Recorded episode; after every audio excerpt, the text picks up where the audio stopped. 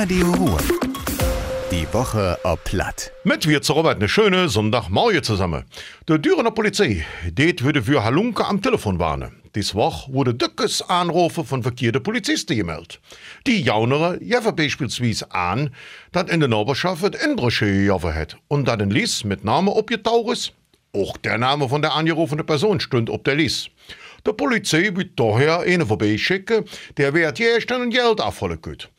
Wer so einen Anruf kriegt, soll laut Polizei Düre doch auf keinen Fall in Jon.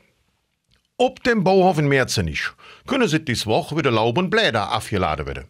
Bis Mitte Dezember ist das zwischen 1 und 5 Uhr noch das möglich.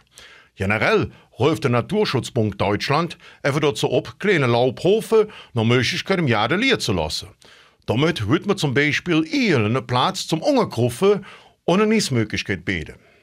Der wegeführende Scholle in Düre bietet auch dieses Jahr wieder Infoveranstaltungen für Ältere an.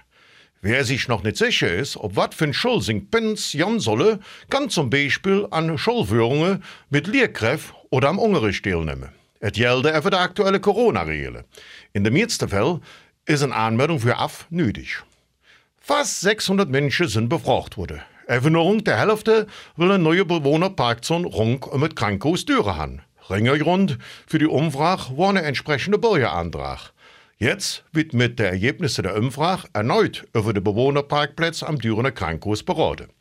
Und das war das heute. Ich allen noch einen schönen Sonntag. Madet Jod, Ihre Robert. Radio Ruhr. Die Woche ob Platt. Mit Robert Wirz.